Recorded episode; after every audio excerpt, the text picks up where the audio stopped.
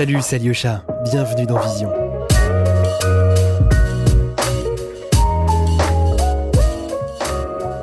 Vision est un podcast autoproduit. Vous pouvez désormais nous aider sur Patreon et sur notre site. Merci aux premiers contributeurs et contributrices Shoshana, Lina, Isabelle, Alexis, Grégoire, Stora et Antoine. Bonne écoute. Bonjour à toutes et à tous et bienvenue dans le podcast Vision. Aujourd'hui, on poursuit notre série de podcasts sous le format Focus sur les métiers autour de l'image. On a un podcast passionnant qui nous attend et qui vous attend également. Je vais présenter mon invité qui est Thomas Sauvin. Né en 1983, il a une pratique polymorphe collectionneur, éditeur, artiste, commissaire d'exposition, sauveur d'images, comme je l'ai lu dans un article.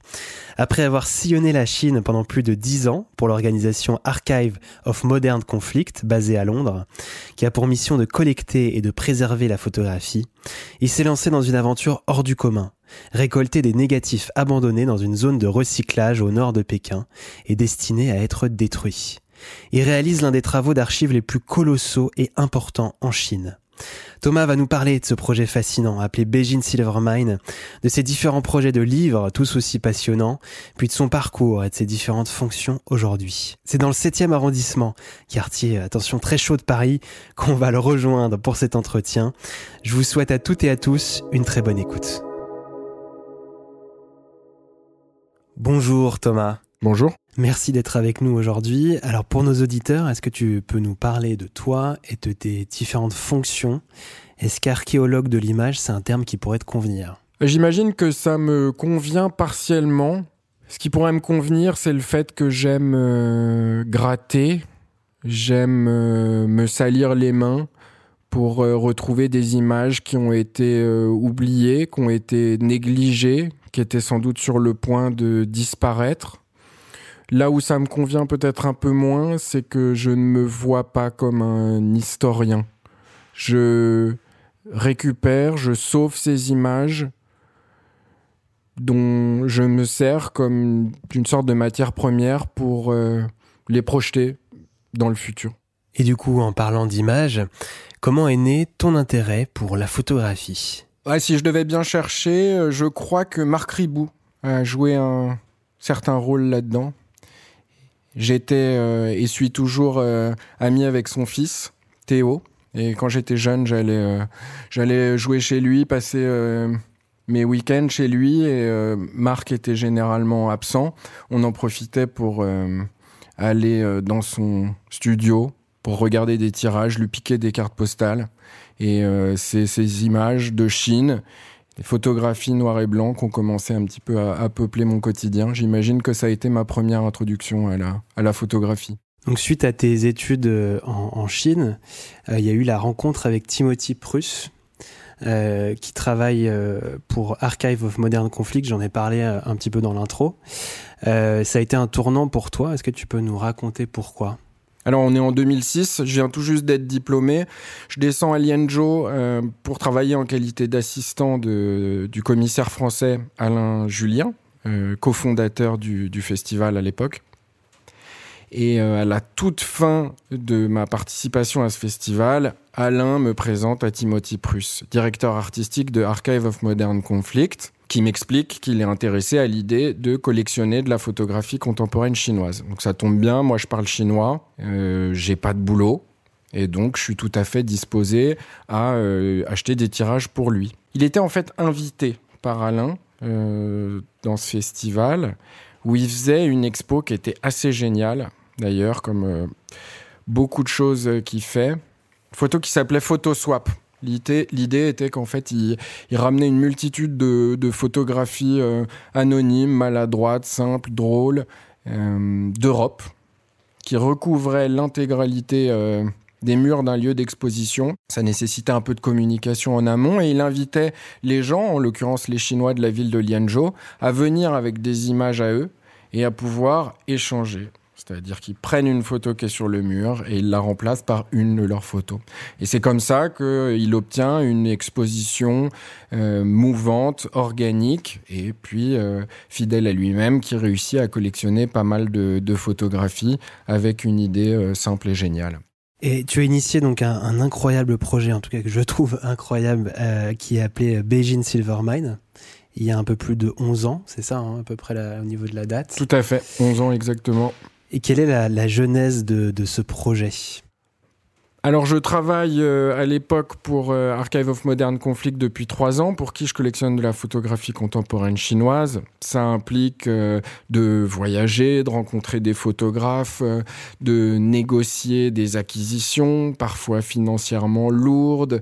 Et, tout ça a peut-être un peu modifié mon, rapport à la, à la, photographie. Et j'ai assez naturellement éprouvé le besoin d'aller chercher un petit peu, un petit peu ailleurs. D'ailleurs, c'était dans la mouvance des choses, euh, puisque Archive of Modern Conflict est une collection qui n'est pas destinée à particulièrement collectionner de la photographie contemporaine, mais euh, est plutôt spécialisée dans, dans la photographie euh, anonyme, vernaculaire, historique, trouvée. Et en me mettant à aller chercher un peu ailleurs, j'ai passé pas mal de temps dans les marchés aux antiquités, sur Internet, où j'ai acheté pas mal d'albums, albums qui étaient peuplés de tirages argentiques, tirages argentiques qui sont eux-mêmes nécessairement issus de négatifs. En revanche, je ne trouvais jamais de négatifs. Donc j'ai décidé de, chercher un peu dans cette direction. Et c'est là où je suis tombé sur quelqu'un qui euh, travaille en périphérie nord de Pékin, qui est spécialisé dans le recyclage de déchets qui contiennent du nitrate d'argent.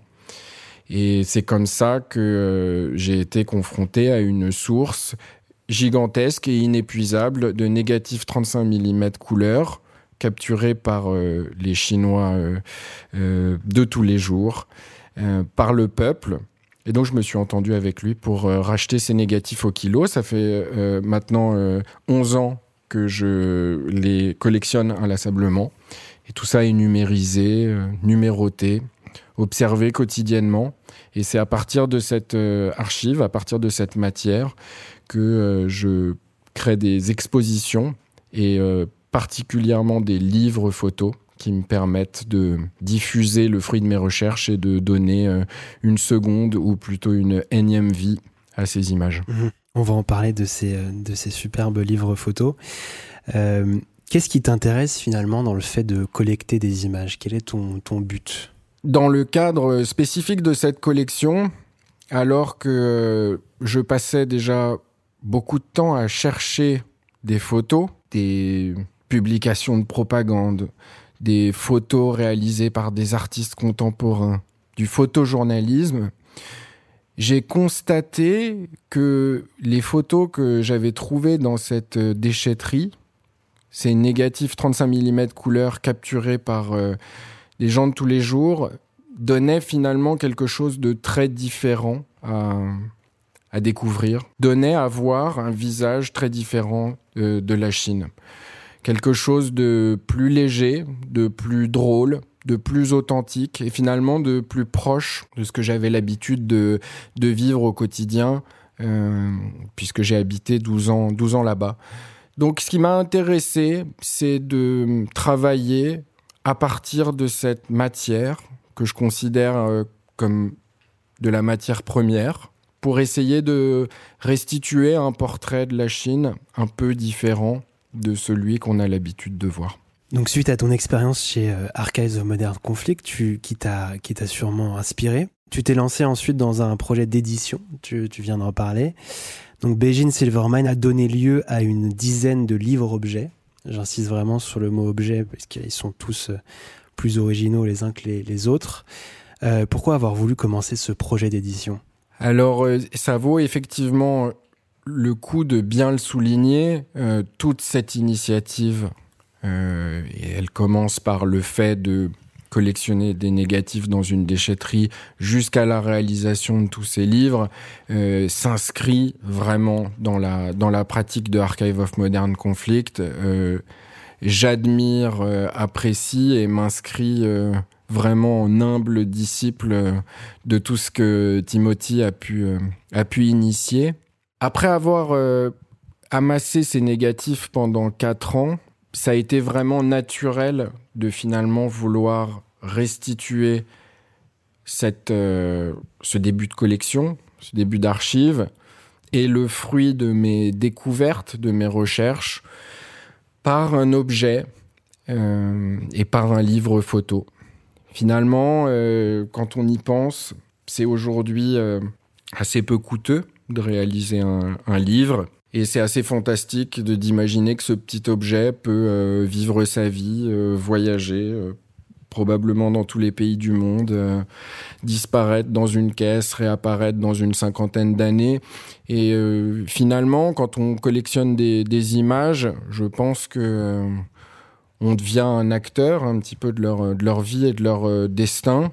Et, et, il est important pour moi que que je sois finalement associé euh, à leur restitution par le, par le biais d'un, d'un objet, d'un objet qui euh, effectivement qu'on peut appeler euh, livre d'artiste, qu'on peut appeler livre d'objet, qui est quelque chose d'un petit peu atypique, si possible. On va, on va entrer un peu dans le vif du sujet. Euh, est-ce que tu peux nous raconter l'histoire de la première publication qui date de 2013, qui est le, premier album Silvermine, puisque tu vas nous le dire, il y, en a cinq en tout. Les albums Silvermine, effectivement, se comptent au nombre de cinq, et ils ont euh, été euh, quasiment réalisés en même temps.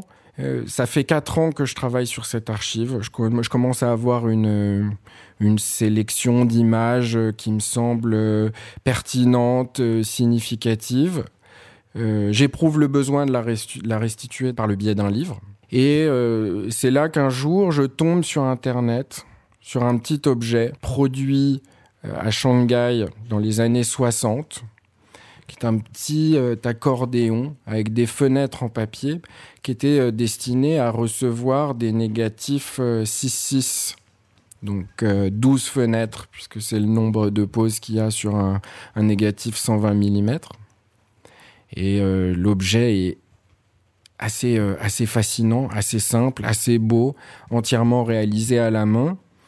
Et me vient l'idée d'inviter un designer chinois, Mei Shuzhe, avec lequel j'ai travaillé sur, sur pas mal d'ouvrages, pour revisiter cet objet euh, en, l'adaptant finalement au format 35 euh, mm, au ratio 35 mm, et produire un certain nombre d'albums vides que je pourrais euh, peupler d'images provenant de l'archive. En réalité, j'étais assez rassuré de procéder de cette façon-là parce que il, me crée un album, il me crée une pochette, un outil vide euh, et je pouvais jusqu'au euh, dernier moment hésiter, douter, changer d'avis, alimenter ces objets, puisque j'avais, euh, je travaillais quand même à partir d'une archive toujours toujours grandissante. Donc j'étais extrêmement intimidé par le fait de créer un premier opus réunissant des images qui seraient reliées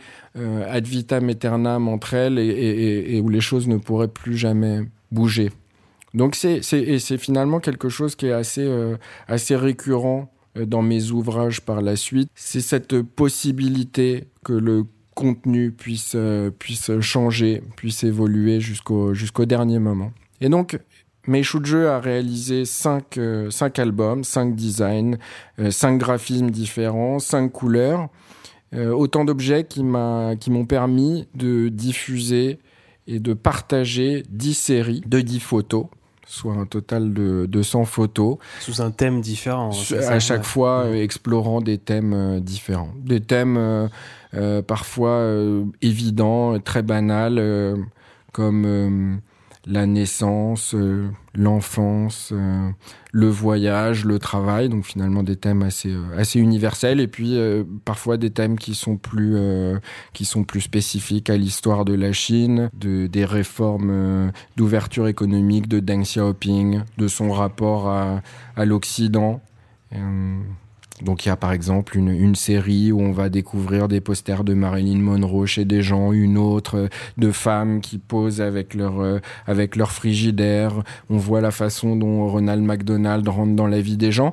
Et ce qui m'intéresse euh, particulièrement avec ça, c'est que quand on regarde le travail qui peut être fait par euh, des artistes, par la photographie euh, contemporaine ou par euh, des journalistes, des gens qui ont pour fonction de, documenter l'histoire, de traiter de sujets, de traiter du présent, et ben on constate qu'il il, il, s'agit de, de de micro-événements qui sont finalement un peu trop, euh, peut-être un peu trop futiles, un peu trop proches de la vie des gens, un peu trop anecdotiques et que, et que personne ne documente. Et c'est quelque chose que la photographie euh, de tous les jours fait très bien, puisqu'elle pose son regard de manière euh, assez naïve et innocente sur, sur pas mal de choses qui, qui nous entourent et qui font notre quotidien. Et donc, quand on laisse un peu le temps s'écouler, au bout de 20, 30 ans, ces choses commencent à à prendre un autre sens. Devient moins anecdotique.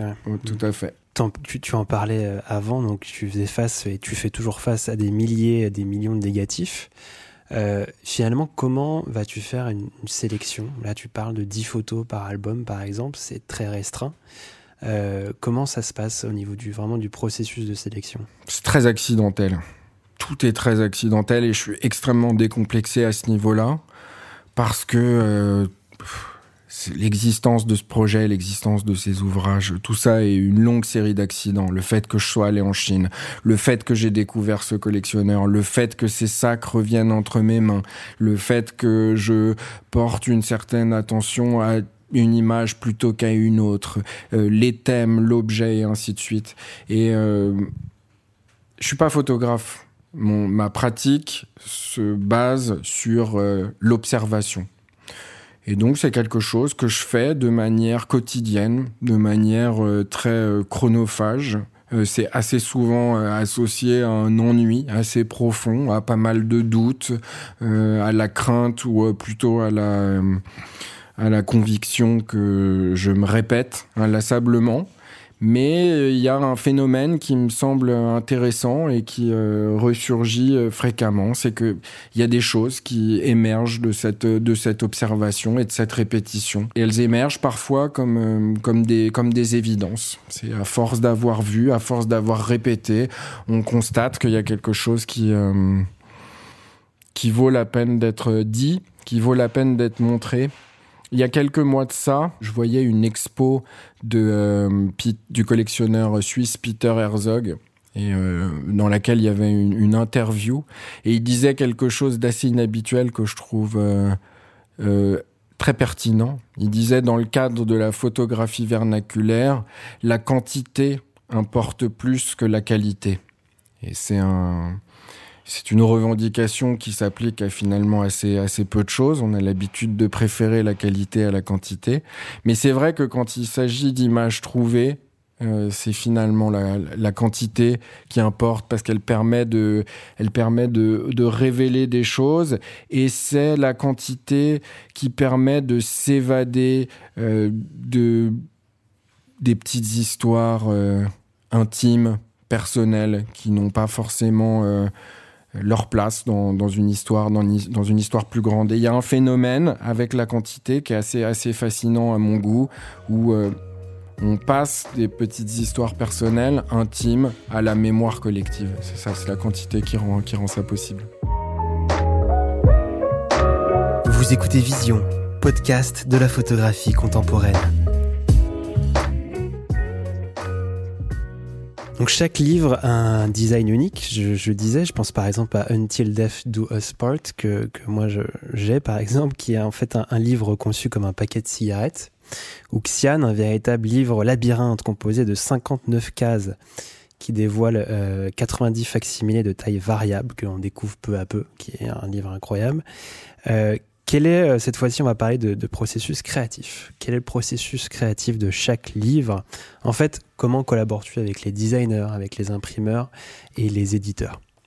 Aujourd'hui, sauf erreur de ma part, j'ai 11 euh, ouvrages à mon actif et euh, chaque ouvrage est vraiment une aventure totalement différente, existe euh, pour euh, différentes raisons. Donc ce serait difficile de, faire une, généralité. Mais euh, si je devais prendre pour exemple un des derniers livres que j'ai réalisé, qui est 17, 18, 19, qui est un livre que j'ai fait avec l'éditeur grec Void. il s'agit en fait d'un livre qui a été réalisé dans une résidence d'artistes à laquelle j'ai été invité en Grèce et euh, il y avait une dimension performative qui, euh, était euh, très intéressante à mon sens.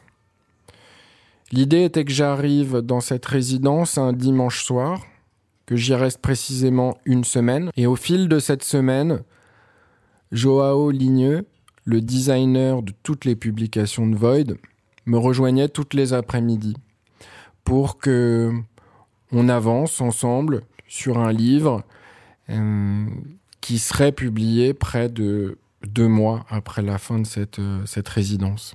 Void est une maison d'édition qui travaille euh, sur des thèmes souvent assez sombres. Et donc c'est assez naturellement que je me suis orienté vers une archive que j'avais depuis très longtemps, depuis 2010 pour être exact, une collection de 15 000 négatifs issus d'un centre de détention à Pékin, images capturées en 91, 92, 93. Très principalement des portraits de délinquants, pour ne pas les appeler des criminels, face, profil, avec le nom, la date d'incarcération, la réglette euh, dans le dos des gens, et une euh, collection significative de, pièces à conviction d'objets qui ont été euh, manifestement associés à, l'incarcération de ces, gens. Une collection extrêmement belle, des photos extrêmement belles, très intimidant, et j'ai surtout euh, rapidement pris la décision de ne pas m'en servir, de ne pas les publier, pour la bonne raison que j'étais encore en Chine et que euh, l'utilisation de ces images aurait pu potentiellement compromettre le reste du projet qui qui était quelque part euh, plus bienveillant. Le temps a passé, je suis rentré en, France en 2015 et quand Void m'a proposé cette résidence euh, fin 2018, j'ai euh, j'ai accepté et je me suis dit que c'était le bon moment de travailler à partir de cette de cette archive. Et il s'agit véritablement d'une collaboration avec le designer on se retrouvait quotidiennement, on discutait, il disparaissait, je réfléchissais, j'avançais, il avançait, on se retrouvait. Les choses se sont euh, extrêmement bien passées et en l'espace de quelques jours, on a réussi à arrêter euh, la séquence, la forme, le nom, la couverture, si bien que euh, quelques semaines après la fin de cette résidence, il est parti chez Masmatba, à Istanbul, en Turquie, pour imprimer ce livre qui était prêt pour Paris Photo en 2019. Je crois qu'entre le moment où la résidence a commencé, le moment où le livre était sur la, table de l'éditeur, il y a eu euh, deux mois qui sont écoulés.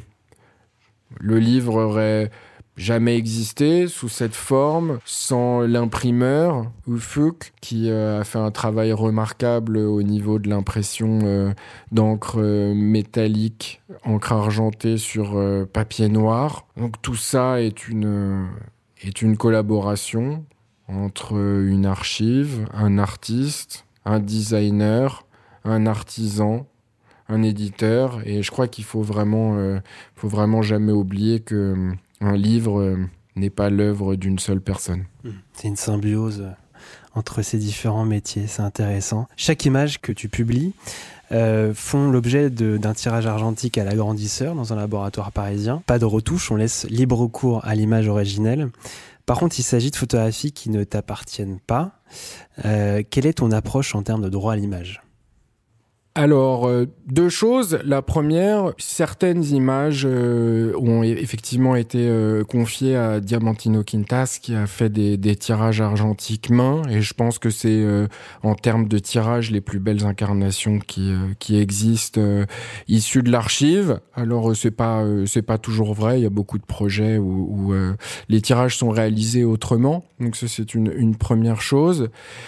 La deuxième chose, quant au fait que hum, ces tirages, que ces photos ne m'appartiennent pas, et le rapport que je peux avoir euh, au droit à l'image, je pense que j'ai une position assez euh, radicale à ce niveau-là. C'est-à-dire que je considère que ces images euh, m'appartiennent. Je considère les avoir adoptées il y a maintenant 11 ans de ça. Elles ont grandi avec moi, j'ai grandi avec elles. Elles euh, empruntent euh, un destin euh, et un chemin qui est très très différent de, de celui auquel elles pouvaient être destinées. Et je, je me sens très très libre de m'en servir absolument comme je le veux, d'en revendiquer la, paternité. Alors ça signifie pas que je ne considère pas que j'ai une, une une responsabilité de, respect, d'utiliser ces images de manière respectueuse et, bienveillante. Mais euh, je suis tout à fait libéré à ce, à ce niveau-là. Et c'est des images que j'ai sauvées, que j'ai adoptées et dont je me sers librement pour des expositions, pour des livres dont, euh, dont je suis euh, l'auteur c'est parfois euh, considéré comme euh, une forme de mépris que je pourrais avoir face aux, gens euh, qui ont, capturé ces photos. En réalité, je pense que le projet dans son intégralité est extrêmement respectueux par rapport à leur travail. Quoi de mieux que de sauver ces images et de les montrer? Je suis bien incapable de retrouver les gens qui ont appuyé sur le bouton pour des raisons qui sont assez évidentes. En revanche, euh, je suis assez lucide sur le fait que je suis l'auteur du projet qui met ces images en lumière. Je suis l'auteur des livres qui euh, réunit ces photos.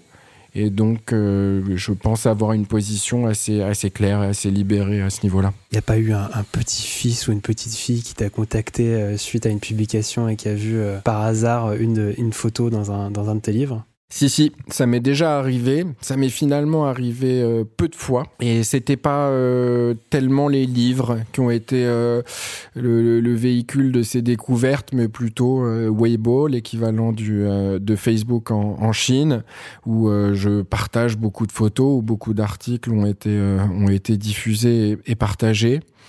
Et il est arrivé que des gens reconnaissent leur père ou leur sœur et euh, la réaction assez euh, immédiate a été de me contacter pour me dire c'est mon père, c'est ma sœur sur ces photos. En retour, ma réaction, moi, a été de aussi vite que possible retourner dans l'archive pour retrouver non pas la photo concernée, mais les 35 autres poses qui ont été capturées sur le même négatif pour les envoyer en haute définition aux personnes concernées. Et aussitôt reçu, euh, ces personnes-là ont eux-mêmes partagé ces photos euh, et les retours ont, euh, ont été très très positifs, très très calmes, très respectueux. et les gens, pour l'instant, ont plutôt eu comme position d'être heureux et heureux de faire partie de ce projet plutôt qu'une position de, défiance par rapport, à, par rapport à la démarche. Pour tes différents projets, donc là, on, on parle d'exposition, on parle de livres, j'imagine que c'est assez différent. Du coup, comment trouves-tu tes, les financements généralement pour ces projets? Je dirais qu'il y a deux euh, situations possibles. Une où le livre est réalisé avec un éditeur, dans ce cas-là, la position que j'ai généralement, l'éditeur couvre l'intégralité des frais associés à la conception du livre, c'est-à-dire euh, aussi bien le, ce que pourrait vouloir euh, le designer que les frais de production du livre, ainsi qu'envoi, distribution et autres, et que ma rémunération dans le cadre de cette collaboration s'élève à 10% des copies qui ont été produites. Donc si on parle d'une édition de 1000 exemplaires, je ne paye rien et je touche 100, 100 livres. Je pense que c'est un, moyen assez simple euh, de fonctionner. Donc si on fait les calculs, on se rend assez rapidement compte que ce n'est pas une mine d'or financière, mais euh, il, est courageux pour un artiste comme pour un éditeur indépendant d'engager euh, de, l'argent dans des, dans des livres qui sont des objets au destin parfois assez, assez incertain, assez fragile. Il y a une autre situation qui est euh, celle des livres qui sont euh, auto-publiés. Et là, euh, ça nécessite de taper dans sa trésorerie personnelle pour investir des sommes qui fluctuent entre 8 000 et 35 000 euros dans le pire des cas, en espérant réaliser un travail qui soit suffisamment de qualité pour se vendre et retourner dans ses frais ou éventuellement euh, gagner de l'argent qu'on investit généralement dans, dans de nouveaux ouvrages. Alors toi qui travailles avec le passé, ces différentes traces, euh, on va maintenant parler du futur, celui justement de Beijing Silvermine. Comment le, conçois-tu, ce futur? Dans un futur proche, euh, j'imagine plusieurs collaborations, plusieurs nouveaux ouvrages, une collection qui continue à grandir inlassablement. En fait, je pense qu'il faut pas avoir peur de se répéter inlassablement. C'est pas quelque chose qui est euh, trop dans l'air du temps. On aime, euh, on aime la nouveauté, on aime euh, les découvertes, on aime ce qui est émergent. Mais une archive, une collection est quelque chose qui se crée, s'établit et s'inscrit dans le, dans le temps, dans la répétition. Et, et ça, c'est quelque chose qui ne me, qui ne m'intimide pas du tout dans un futur moins proche, qu'est-ce que peut devenir cette archive? Je pense qu'il y a deux, euh, trajectoires possibles. Elle est aujourd'hui euh, réunie euh, dans mon studio à Paris, qui est un très bel espace. Et on pourrait tout à fait envisager que cet endroit devienne accessible au public sur rendez-vous, soit, associé à une structure qui permette à des gens de venir consulter des images sur version numérique, version physique. Ça pourrait être une, euh, une éventualité. Une autre éventualité qui, selon moi, est, serait plus souhaitable serait que cette euh, collection soit euh, donnée ou vendue à un musée ou une institution euh, chinoise. Je pense que ça ferait sens que ces images euh, retournent en Chine. Je vois pas véritablement ça arriver avant 15 ou 20 ans. Je serais bien incapable euh, de savoir à quelle institution je pourrais confier ce million d'images aujourd'hui. J'ai pas vraiment de doute sur le fait qu'un candidat pourrait se présenter ou voir le jour dans les décennies à venir. Vous écoutez Vision. Suivez-nous sur Instagram pour plus de news et de photos.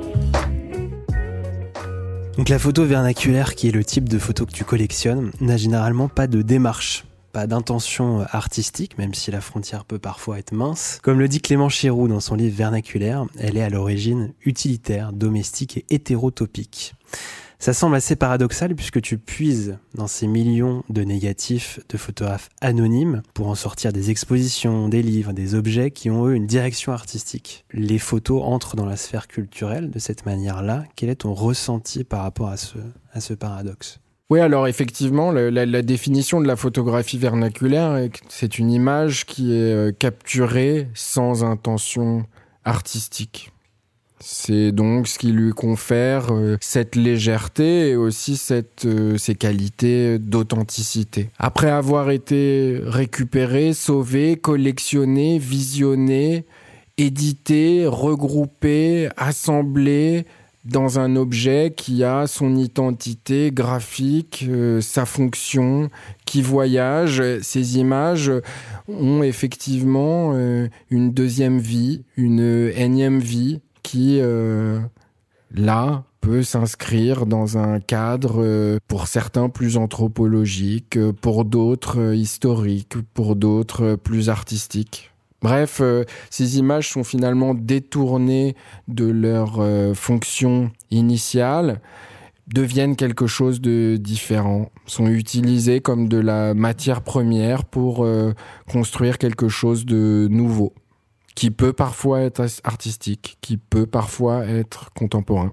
Parlons du livre Talk Soon, qui est paru récemment chez Atelier Édition.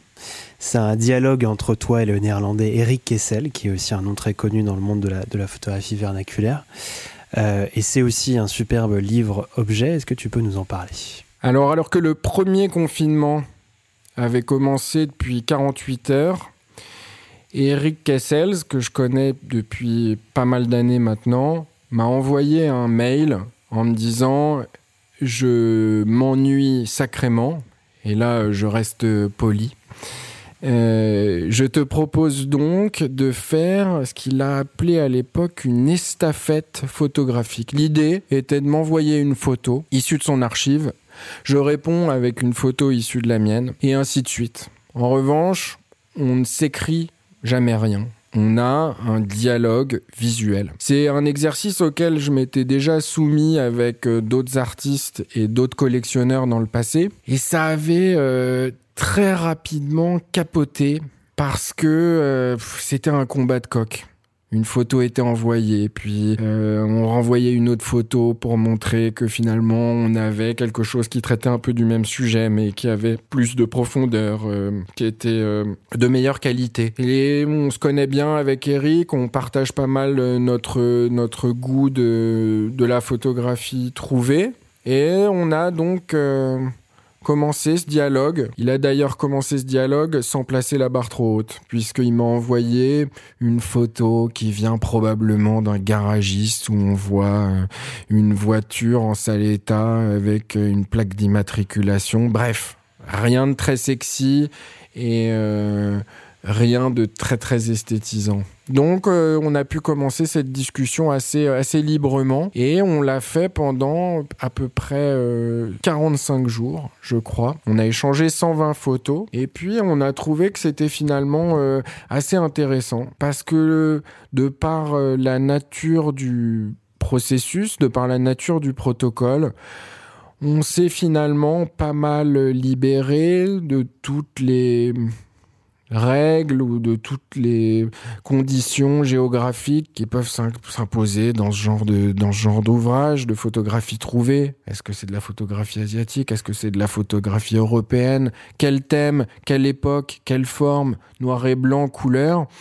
Là finalement à partir du moment où l'image qu'on envoie répond d'une façon ou d'une autre à celle qu'on a reçue dans le mail précédent le l'exercice fonctionne. Et donc ça nous a permis d'avoir un dialogue assez euh, assez léger, parfois assez drôle, parfois assez euh, poétique entre une archive principalement européenne et une archive principalement euh, chinoise. Fois qu'on a eu ces 120 photos, on les a confiées à l'éditeur canadien Atelier Édition, qui euh, est composé de Pascal Georgiev et Kingston Trinder. Kingston est lui-même auteur, euh, auteur néo-zélandais. Et donc il a écrit un texte euh, finalement aussi, aussi libre et aussi déjanté que, qu'a pu l'être notre, notre échange d'images.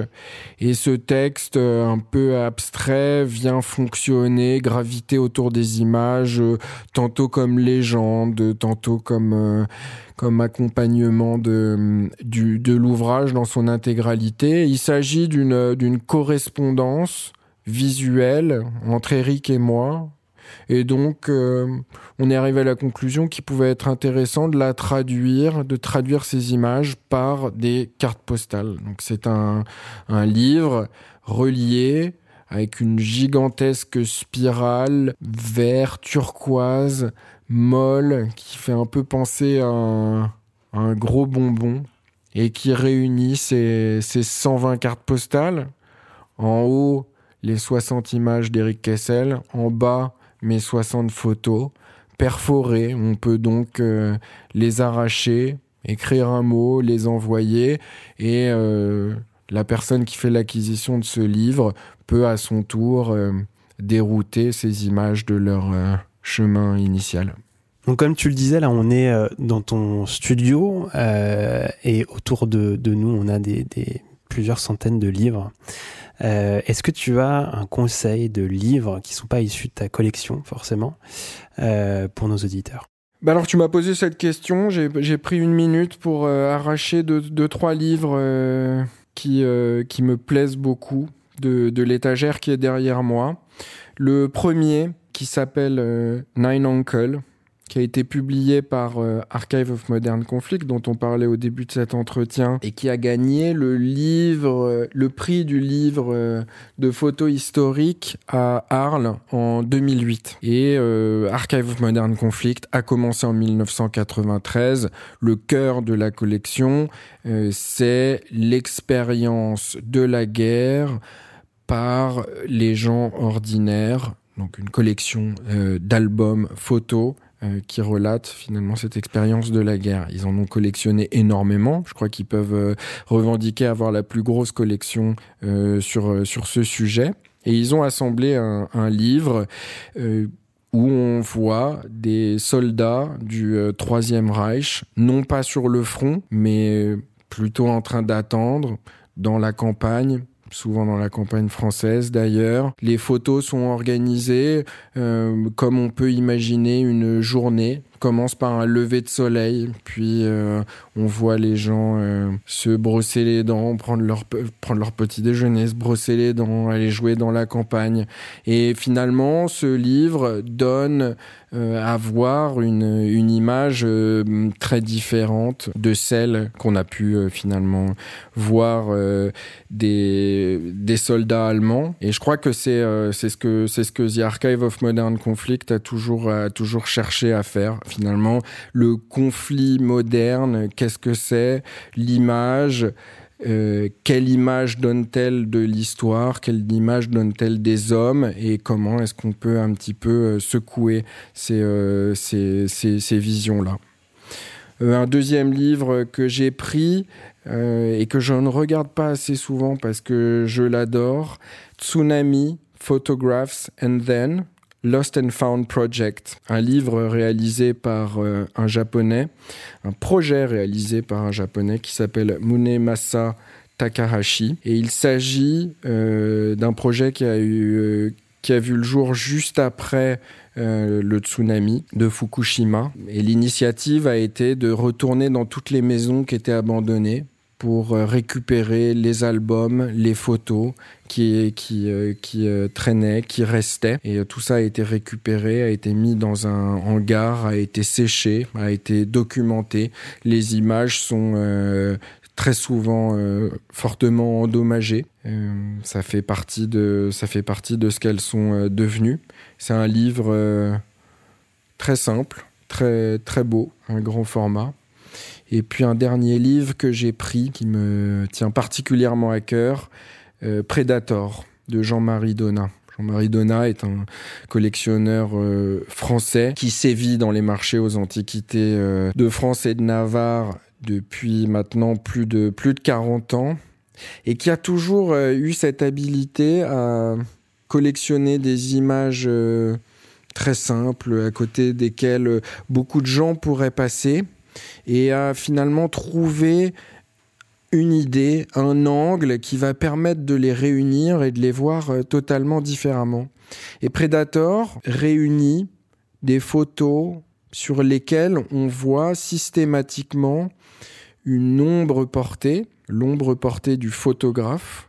Ce photographe porte un chapeau. Et le simple fait d'appeler ce livre Prédateur donne finalement une grille de vision à toutes ces images et, euh, les, inscrit un petit peu dans une, ambiance beaucoup plus inquiétante que celle qui était euh, initialement, initialement dessinée. Et ça, je trouve qu'il a toujours, euh, il a toujours vraiment cette, ce talent pour trouver une idée et un mot qui va totalement influencer et diriger la façon dont on regarde chacune de ces images dans ses ouvrages. On va se permettre de rêver pour finir ce podcast.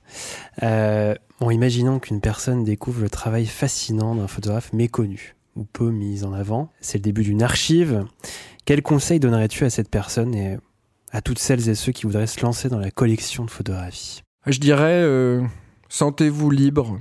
Sentez-vous libre. Euh, de disposer de ces images. Ça ne signifie pas qu'il ne faut pas s'en servir avec précaution et respect, mais euh, n'oubliez pas que si elles sont entre vos mains, c'est probablement euh, pour euh, vivre d'autres choses. On dit assez souvent que ce, ce, type de pratique peut consister à donner une deuxième vie aux images. En réalité, ça implique qu'elles n'ont eu qu'une vie avant ça. Et L'expérience prouve que c'est pas toujours le cas. Ces photos qu'on récupère ont déjà eu plusieurs vies. Elles ont été, euh, elles ont été photographiées, elles ont été tirées, possédées, données. Un beau jour, elles ont été colorisées, elles ont été abandonnées, elles étaient sur le point d'être détruites, elles ont été récupérées. Il peut leur arriver plein de choses et je pense qu'il faut être assez libre euh, dans la façon dont on peut devenir euh, un acteur, un des acteurs de, la vie de ces, images. Et après, un autre euh, conseil que je pourrais donner sans doute, c'est de ne pas avoir peur de se répéter, de continuer Créer une collection, c'est quelque chose qui se fait dans le temps, c'est quelque chose qui se fait dans la répétition, qui se fait parfois dans l'ennui. Et, et tout ça est quelque chose qu'il faut, euh, pour lequel il faut se battre. C'est pas l'histoire de six mois ou un an, d'un projet ponctuel qu'on met derrière soi. Ouais, merci Thomas. Merci beaucoup à vous. Merci à vous d'avoir écouté ce format focus sur les métiers autour de l'image. J'espère qu'il vous a plu. On vous mettra les liens vers Beijing Silvermine, vers l'Instagram de Thomas également. On se retrouve nous euh, sur notre Instagram qui est dans la description et sur Patreon pour nous soutenir. C'était Alyosha pour le podcast Vision. À très vite.